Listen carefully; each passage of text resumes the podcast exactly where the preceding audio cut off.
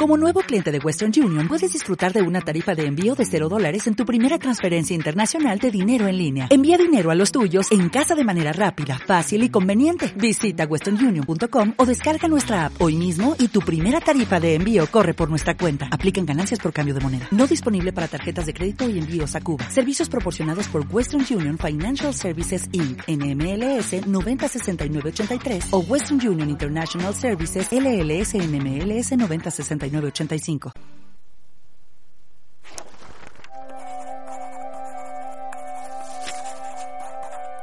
Flor, abeja, lágrima, pan, tu voz, letras, letras,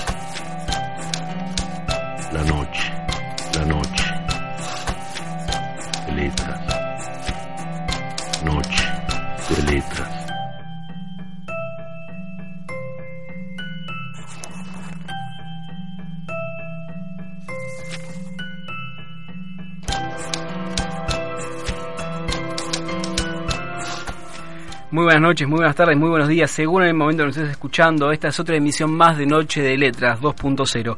El programa que se emite por Radio Tren Topic.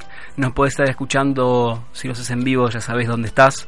Y si no, podés escucharlos en cualquier momento en www.radiotrentopic.com.ar barra radio barra Noche de Letras. Ahí nos vas a encontrar. Eh, esta emisión es, es bastante particular eh, y bastante particular por una cuestión de afectos. Em, a ver, ¿cómo presentarles al invitado sin presentárselo ya de entrada? Eh, la realidad es que es que nos gusta nos gusta su historia. Eh, es un tipo común, como todos, como todos, que somos todos comunes, en realidad. que tiene una vida particular, como la de todos, particular como la de todos, y que tiene una historia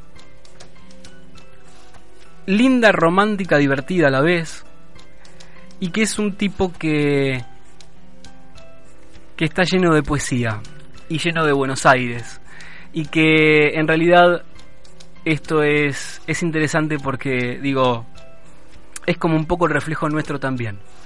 Eh, esta es otra emisión más de Noche de Letras. En la producción, Matías Paradela. En la conducción del otro lado, de la conducción técnica, eh, Axel Pérez Coldeira. Eh, la artística estuvo a cargo y está a cargo y damos siempre gracias por este, este ambiente que nos pone a Luciano Fernández. Y, acá en la conducción Leandro Murciego. la idea es que podamos compartir 30 minutitos de reportaje y poesías. Eh, y para empezar, no sé por qué, a mí me gustó este audio.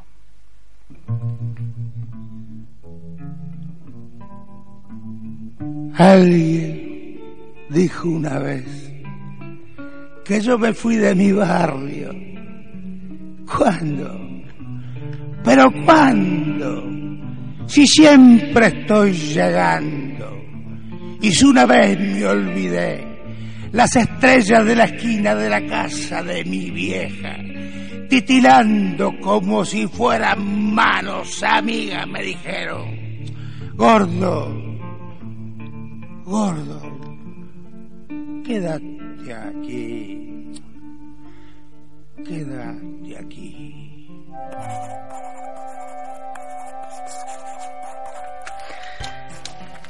Eh, quien tenemos acá es un pedazo de Buenos Aires. Seguramente como todos nosotros, nada más que él la conoce bastante más que todos nosotros. Y la voz, para los que no lo conocen, eh, es el día de hoy que lo escuché un montón de veces y, la voz de Aníbal Troilo Pichuco eh, me da piel de gallina. Y lo que dice, en gran parte creo que, sin conocerlo mucho, creo que lo representa quien está hoy aquí con nosotros. Está Alberto Sueiro, Beto Sueiro. Para, para un montón de gente es, es el poeta de las pastillas, las pastillas del abuelo, una banda de rock, y esto lo digo porque este programa sale no solamente acá en Argentina, sino que tiene, se escucha bastante en, en, América y en España. Entonces es, es una banda que, eh, que por suerte está pegando bastante bien, que por estos días está presentando un disco nuevo, Paradojas, que está haciéndose oír, que esta producción nueva también es muy particular, es bastante distinta de las demás y como todo artista por suerte sigue en este camino de reinventarse todo el tiempo. Y, la verdad es que, es que tenemos la posibilidad de, de disfrutar, por un lado, los chicos de las pastillas están presentando su disco recorriendo el país y acá lo tenemos a, Beto, que es un pedazo de las pastillas, que es un pedazo de Buenos Aires. Beto, buenas noches, ¿cómo estás? Buenas noches, muchísimas gracias por la invitación, es un honor estar acá. ¿eh? No, el, honor es realmente nuestro. Y, a la gente le vamos a contar un poco por qué decimos que, digo, que conoces tan bien la ciudad y que sos un poco, un poco lo que, lo que interpretaba el gordo Aníbal Troilo porque la realidad es que vos viviste en varios lugares de la ciudad de Buenos Aires. Vos estás en Lanús ahora. Sí. Pero vos sos el. Creo que yo diría el prototipo del porteño. No sé si es así, ¿no? Bueno, gracias por, por el comentario. Lo que pasa es que yo vivo el asfalto de Buenos Aires diariamente porque también manejo un taxi, ¿no? Y entonces la visión que te da la ciudad te crea expectativas nuevas todos los días, te da creación, este, en las cosas buenas y en las cosas malas, ¿no? Y es un libro la ciudad, es un libro. En las baldosas, las veredas, este, las chicas en su andar, este, eh, la inercia misma, viste, de, la ciudad. Y inercia un tema de pastilla, ¿no? y también la locura del porteño, ¿no? Estamos todos un poco locos. Y, en esa locura tan particular que tenemos en, yo creo que en casi todas las ciudades, pero esta tiene una locura que a su vez tiene algo de romanticismo eh, y, que, y que obviamente tiene mucho de tango y que las pastillas tienen mucho de tango. Exacto. Y que vos tenés mucho de tango en, en, cada uno de tus versos también. Eh, digo, y en esta, esta locura que, tiene la ciudad, ¿es la que te invita a vos a, escribir? ¿Es la que te da de comer eh, a la hora de escribir, de hacer poesía? Mm, bueno, este, claro, exactamente. Me da letra, me da letra y bueno, y uno imagina cosas. Yo el otro día les comentaba a ustedes de que cuando nos estábamos comunicando, ¿no? De que yo soy más un lector de los sucesos cotidianos, mucho más que lector de libros, ¿no? Desgraciadamente, pero ahora estoy abocado a, a la lectura también porque por la influencia de mi amigo acá, Juan Ramón, de mi hija, que es profesora de historia, y, bueno, yo estimo de que también la vida cotidiana es un espejo que creativo, que da mucha creatividad. Claro que sí. ¿Cuánto se escribís? Y desde muy chico, desde muy chico. Yo creo que influenció mucho el primer libro que elegí cuando terminas la primaria, te, obsequiaban a modo de despedida, ¿no? Sí. Un libro y vos tenías que optar entre los que los que te ofrecían. Claro, todos mis compañeros o el Tigre de la Malasia, Sandokan de Emilio Salgari o Tarzán y yo elegí el libro Corazón de Mundo de Amici. Sí, claro no sé por qué, pero quizá eso me haya marcado a, luego escribir, ¿no es cierto? este, y medio que también me cargaban como diciendo, eh, maricón, mirá el libro que elegiste, corazón, como que era de, viste, pero bueno, y, lo pude recuperar gracias a un amigo, voy a hacer un chivito, el Peti, que es uno de los chicos amigos de Piti, que es amigo mío también, que tiene un puesto de diario en Beauchif y directorio, y a veces lo voy a visitar. Sí, es un atorrante, ¿viste? y vayan a comprar los diarios ahí porque ahí hay siempre buenas noticias. Qué bueno es eso. Ahí tenés buenas noticias. Y entonces vi colgado el libro Corazón ahí, le digo, mira, Peti, le digo, ese libro me lo regalaron a mí cuando tenía 13 años, 12 años, salía de la primaria te lo regalaron, me dijo, toma, yo te lo regalo, es tuyo. Le digo, no, no, pero yo, no, no, me ofendo si no, si no te lo llevas. Entonces lo recuperé, porque el original no sé dónde quedó. Claro. Quedó, digamos, en, adentro tuyo. donde tiene en mi que cabeza, estar. ¿viste? En mi cabeza. tiene que estar. Pero la verdad que fue un regalo bárbaro y bueno, quería agradecerle de paso que estoy acá. Eh, así al pasar contó, eh, dijo Piti, y en realidad a los que no lo conocen, es, es el vocalista, por decirlo de una manera, en realidad, es uno de los integrantes de las pastillas, eh, de las pastillas del abuelo, Sí, eh, que es Juan Fernández. sí. Eh, estaba pensando, Beto, ¿alguna vez habías pensado en sacar un libro? No, jamás. Contá tu libro, ¿cómo se llama? Y porque tiene un- nada, tiene mucho que ver con todo esto. Eh, facultad del empedrado, cuyo culpable, que vino a ser mi mecenas, está acá al lado, mi hermano Juan Ramón Fernández, que es el papá de Piti, justamente. Él fue el culpable de esto, pero bueno, ¿Y vos pensabas? no, jamás, jamás, jamás. Me obligaron, me obligaron a publicarlo. ¿Cómo fue? Contanos cómo, cómo te cambió la vida en realidad. Porque en, en realidad, eh, a ver, sos un tipo que recorre la ciudad con el taxi, Sí, que es tu manera de vivir, sí, y un buen día alguien se sienta en el asiento de atrás. sí. Y contanos cómo fue. La historia con Piti, Sí, vos. señor. Y bueno, muy cerca de donde él ahora vive, me paró, paró como un pasajero más y me dijo, tachero con esa voz tan particular que tiene, ¿no? Bueno, todos tenemos una voz particular. Vos también. Y- Se juntaron dos voces particulares. y bueno, y resulta de que me dijo, no me olvido más, tachero, tengo que ir hasta Belgrano, por favor, metele pata. Y la muletilla mía manejando el taxi es cuando me dicen metele pata, yo digo, bueno, dale, rock and roll. Es una forma de decir. Y entonces eso me dio pie a que él me preguntase, ¿te gusta el rock and roll? Digo, sí, le digo, además yo vengo de crianza con los Beatles, con los Stones, con los gatos, con Boss Day, con toda esa movida de los 60, 70. Y bueno, así, pues yo tengo una banda de rock. Y digo, sí, ¿cómo se llama? Las pastillas del abuelo, me dijo. Digo, los conozco. Me dice, ¿los, ¿nos escuchaste? Le digo, no, tienen pintada media ciudad con los grafitis. bueno, la cuestión, le digo, pero yo ahí tengo ahí una, una sobrina que los escuchó y, y bueno, le digo, pero te prometo que lo voy a escuchar. Y entonces le digo, la verdad que ahora siento vergüenza retroactiva. Te cuento por qué. Te cuento por qué.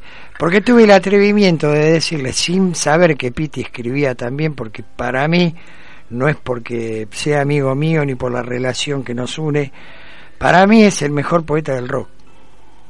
Por lo menos actual. Para mí tiene unas cosas que son maravillosas, que te sorprenden tremendo.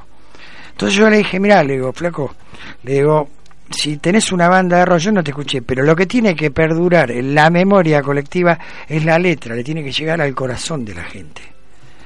Entonces, viste, yo no sé, y la música obviamente también tiene que, una buena letra tiene que estar acompañada por una buena música.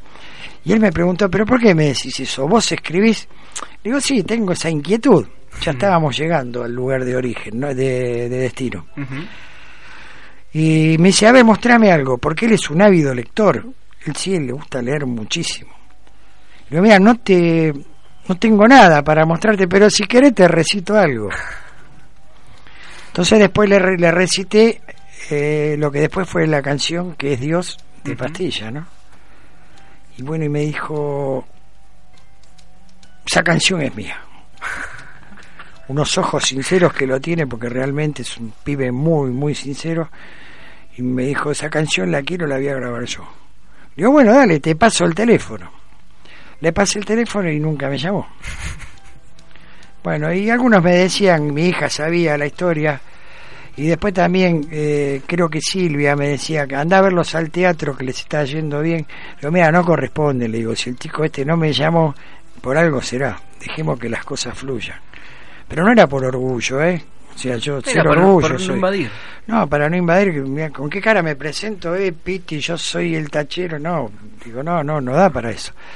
Y después de tres años subió Poto, que lo menciono porque es un amigo, que es uno de los, ahora le dicen staff, es uno de los plomos de, que el verdadero rock es plomo, ¿viste?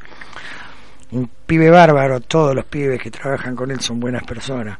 Este, subió, iba a Parque Patricio, Y subió con unos bolsos y una remera a las pastillas del abuelo. Y le pregunté, le dije, ¿vos te gustan las pastillas del abuelo, flaco? Al taxi subió él.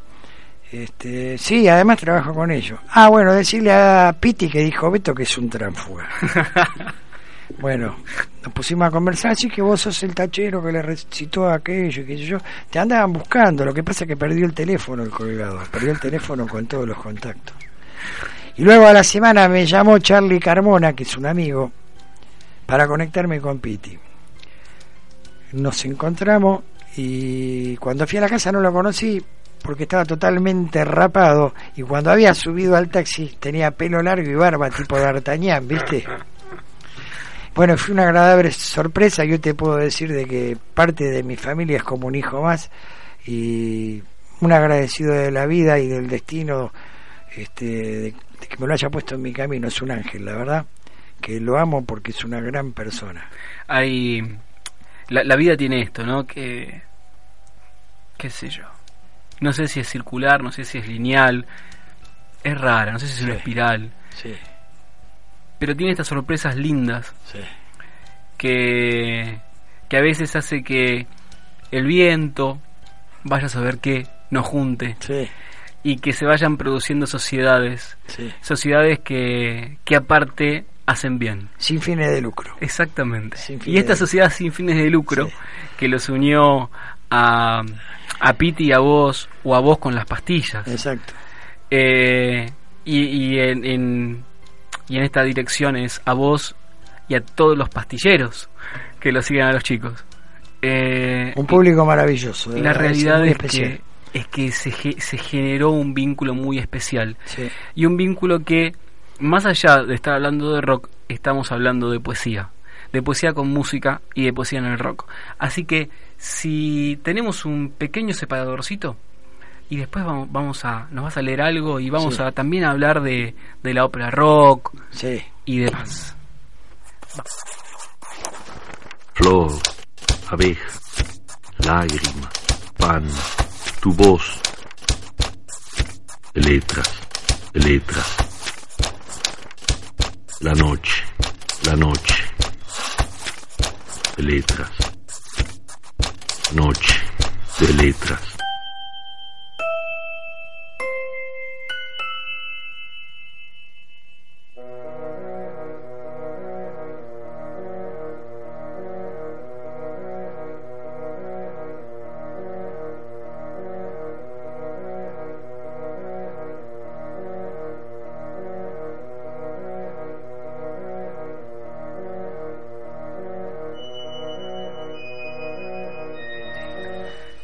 Por acá están los ah, lentes. Ahí va, ahí va. Y estamos, bueno, nada, estamos en, en, una mesa, en una mesa como si estuviésemos en el living de tu casa, en realidad.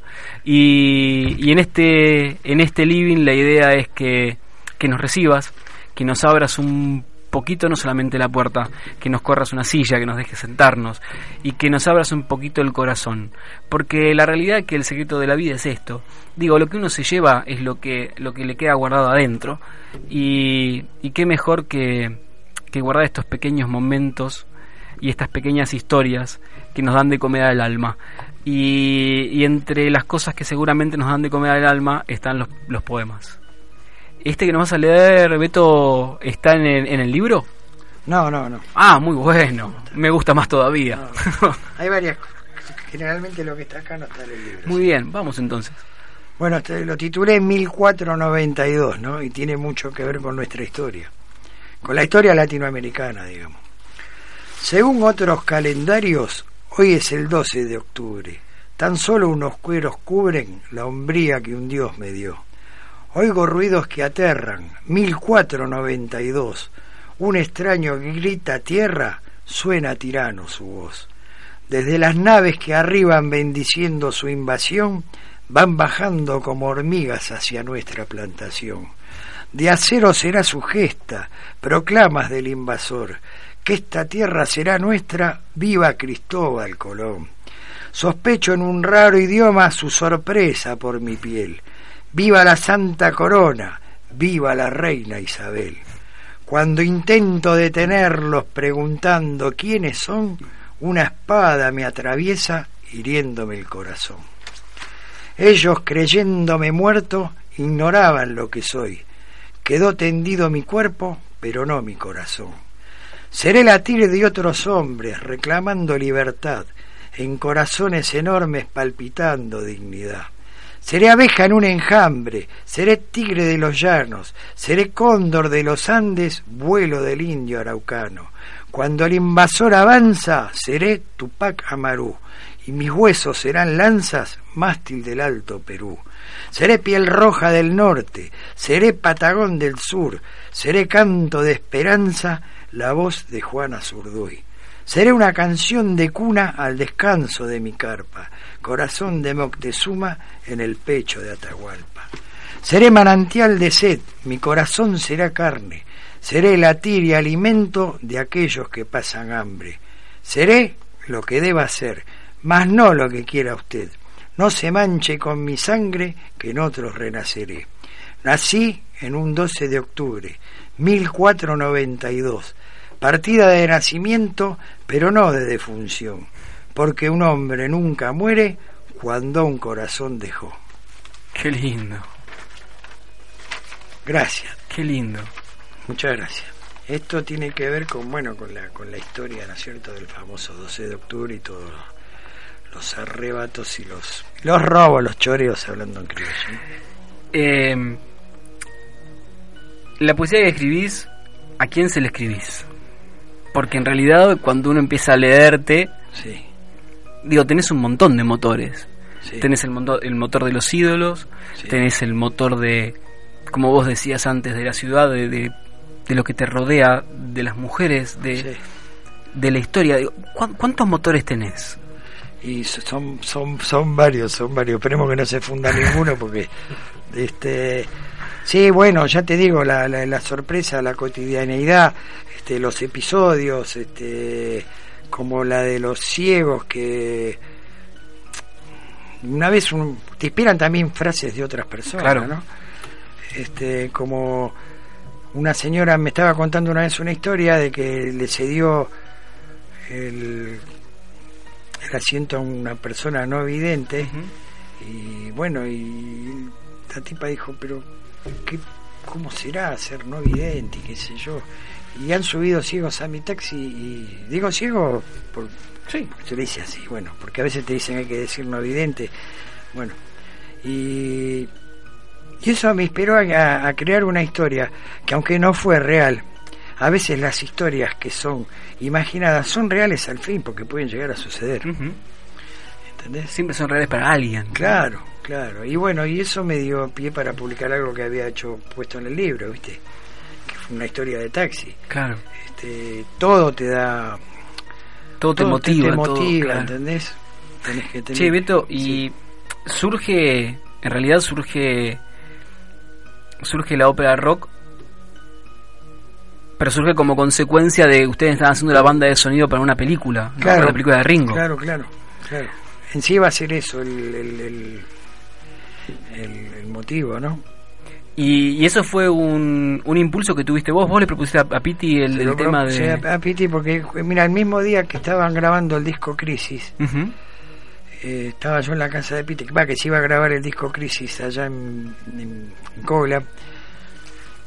Le propuse que, porque me había enterado de que iban a grabar, iban a rodar, mejor dicho, la, la película de la vida de Ringo, entonces le propuse que yo ponía la letra y él co- con la música y a ver si podíamos llegar a que sea la banda de sonido de esa película. Una película muy importante por la historia en sí de lo que fue Ringo y también por los protagonistas, porque iba a estar Rodrigo de la Serna que hacía de Ringo, eh, Rita Cortese de la madre de Bonavena, Julieta Ortega de la mujer de Bonavena, eh, Fernán Mirás, bueno, un elenco Ujú. bárbaro, ¿viste?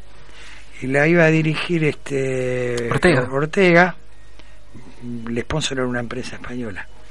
Y bueno, después no te lo voy a contar el motivo por el cual nosotros fuimos a la, a la casa de la viuda de Bonavena, Nora Rafa, que nos atendió muy bien. Eh, le cantó las canciones, Piti, porque tiene una capacidad para hacer música. Hizo cinco canciones en menos de tres días, una cosa infernal, ¿viste? La sacó ahí. Y bueno, después como la película se suspendió el rodaje de la película, la filmación, quedó en el cajón, viste, esas letras y la música y todo. Y Piti me dijo, no te hagas ningún problema que vamos a hacer una obra de teatro un día. Yo dije, bueno, está bien, dale, sé yo. Y al año me llamó, va, nos estábamos viendo igual, pero me llamó para decirme, eh, seguí escribiendo que tenemos que hacer 11, 12 canciones. Y bueno, y eso también me inspira, porque, a ver, estabas hablando vos de fuentes de inspiración, es el impulso motor, ¿viste? Claro. Que te lleva a seguir creando que te motiva. Y, y esa, esta, esta ópera rock que hicieron, eh, donde, digamos, tuvo ma- más de tres meses el, en cartel. y- Sí, en la trastienda, sí. y vos sí. estuviste en el escenario también. Digo, te cambió la vida. Eh, sí, sí, eh, sí, o sea, eh, ¿cómo, cómo, cómo explicártelo? Sí, fue un regocijo, una caricia al alma, este, viste que, qué sé yo, que haya tenido tanta, tanta aceptación, ¿no? Y que uno no pueda creer de que, de que la gente esté aplaudiendo algo que vos contribuiste o que hiciste, viste, y, y es muy loco, viste, todavía no caigo, te digo la verdad, todavía no caigo. Aparte a vos ya te conoce un montón de gente y formás parte de una familia enorme. Sí. Eh, que, que en realidad tu cara empieza a ser conocida también. Y, y eso obviamente son cosas que uno no, no se imagina. ¿no? No, no, jamás, jamás. ¿Tenés algo más para leer? Sí, Vos este, mientras si querés andá buscándolo. No, y viste con respecto al tema este de que le están pegando tanto a las minas, que nos estamos comportando mal, la- el sexo nuestro, la verdad que, eh, viste, es una vergüenza. Digamos, este, horroroso, horroroso porque aparte después del ni una menos, cada vez más episodios, viste, es increíble y parece que no sé. Para los que están en, en- en- en otros países y no, no tienen idea, eh, Ni Una Menos fue una marcha multitudinaria que se hizo en todo el país eh, reclamando por la violencia de género. Eh, esta es una moda que llegó acá a la Argentina hace un tiempo, que estaba en otros países, pero que parecía que a nosotros no nos tocaba. Y la realidad es que la violencia de género responde también a una deformación social que estamos teniendo. Exacto. Y, y esta cuestión de... A mí me gusta una frase que tiene Galeano Sí. en realidad es, es un, un texto de Galeano, pero básicamente que él dice que la violencia de género, la violencia ante la mujer, no es más que el miedo que tiene el hombre Exacto, a la mujer. exacto. Y la verdad que que si nos entendiésemos que somos todos parte de, de un mismo de un mismo momento, que somos parte de una misma historia, exacto. que A no existe si no existe B. Entonces creo que sería todo distinto. Léenos eso. Bueno, ni la titulé, ni una menos, esto fue plagio, obviamente. Ni una menos, que haya siempre muchas más. ¿O es que acaso nos creemos que por ser hombre debemos a la mujer humillar? Ni una menos, que haya siempre muchas más. Ponele a tu furia freno, vos que has crecido en los senos del amor de una mamá. Ni una menos, basta ya. Quizá vos tengas hermana y tal vez pondrás tu cara si alguien le quiere pegar ni una menos día a día. Atate, hermano, las manos desatando tu hidalguía. Insultar es cobardía y pegar es mucho más. Como la luna que mengua, achica loco la lengua, que callar es dignidad. A mí también me han dejado, y con el lomo cansado, erguido me puse a andar. Ni una menos, proteger a la mujer sea siempre menester en la vida de los hombres. Ni una menos, que los hombres no editemos el libro de los cobardes, que al pegarle a una mujer le estás pegando a tu madre. Habría que habría que leerlo todos los días, ¿no? Eh, a ver si, si empezamos a, a darnos cuenta.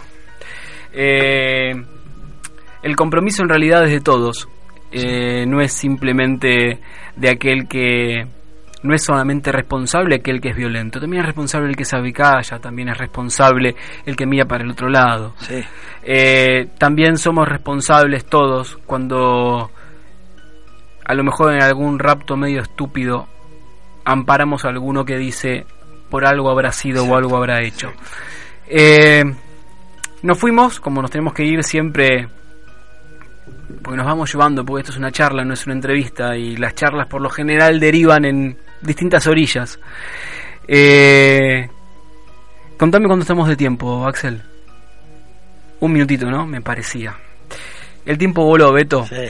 pero no podemos despedirnos sin otro texto más. Y, y obviamente vamos a, a tratar de, de hacer alguna vez algún encuentro literario, esto ya lo, lo vamos a hablar entre nosotros. Dale. Pero la verdad que está lindo, y está lindo que, que entendamos como que también tenemos otro desafío pendiente dando vueltas. Lo hicimos ya desde el blog literario Poesía Mano Alzada, mientras vos andás buscando y cuando tengas me lo decís. No, no, no, ya está, ya está. Perfecto. digamos. algo, ah, viste que estábamos eh, conversando de lo que te puede llegar a ocurrir Ujú. Arriba de un taxi o de dónde sacas tus historias y qué sé yo. ¿Y tenés una ahí? Y bueno, acá tengo semáforos porteños que tampoco está en el libro, ¿no? A ver, antes de eso, quiero cerrar con algo que estaba diciendo, eh, que es la, la invitación está hecha no simplemente para, para la poesía del rock, también está hecha, y vamos a tratar de, de jugar esta, esta pulsada, y si no es en esta temporada será la que viene, para la poesía, para la poesía murguera Bueno, que también es un, es un ícono porteño. Y, y seguramente en aquel momento lo tendremos, como ya hemos hablado más de una ocasión, con Ariel Prat, para que esté acá con nosotros y, y nos haga sentir un poquito esa poesía. Porque la idea es que la poesía no es simplemente, o no es solo la poesía que se encuentra ni en librerías, ni en universidades, ni en teatros. Está, la poesía es todo, es un sentir que va moviéndose por distintos niveles, por distintos niveles, por distintas alturas, por distintas calles, por distintos, por todo. La poesía nos atraviesa. La poesía es el recuerdo a veces simplemente del recuerdo de la casa de los abuelos Exacto. Y lo que hacían en la cocina amasando pan o amasando los fideos. Y cuando uno se lo cuenta a un hijo, al nieto, lo que está haciendo es poesía. Entonces la poesía es sentir. Sí. Y el sentir no se limita simplemente a ni siquiera a los libros.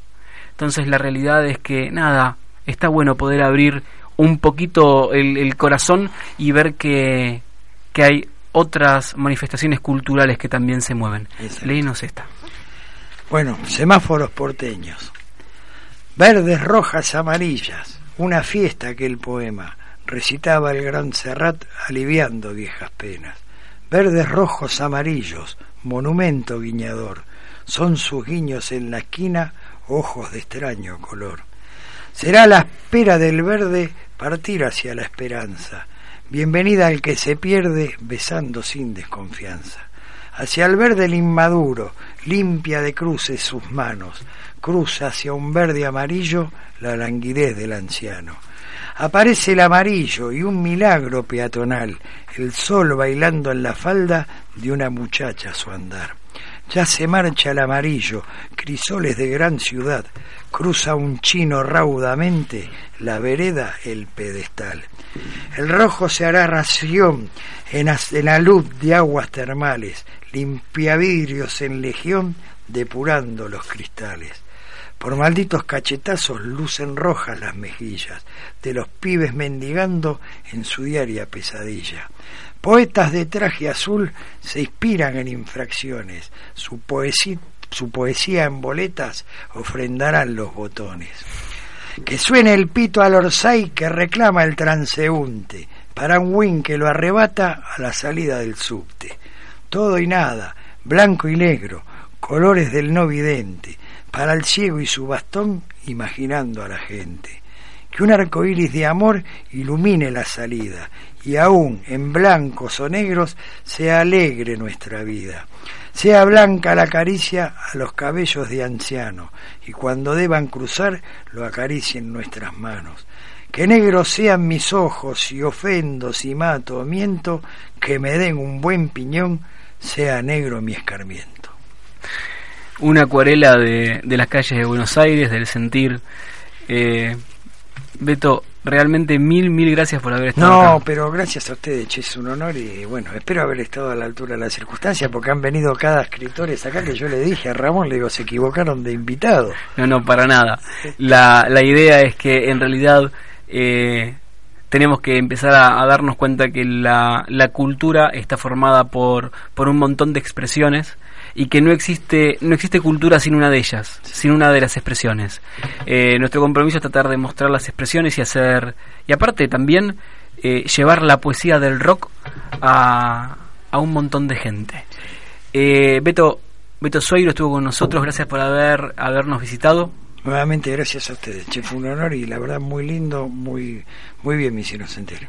Gracias a, a vos eh, y nos vamos a despedir con este audio, porque si no nos íbamos a quedar rengos. Mi barrio era así, así, así.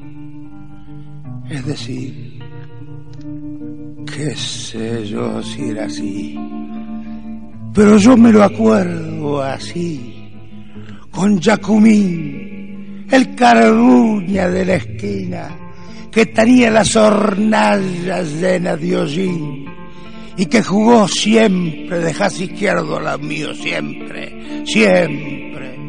Tal vez va a estar más cerca de mi corazón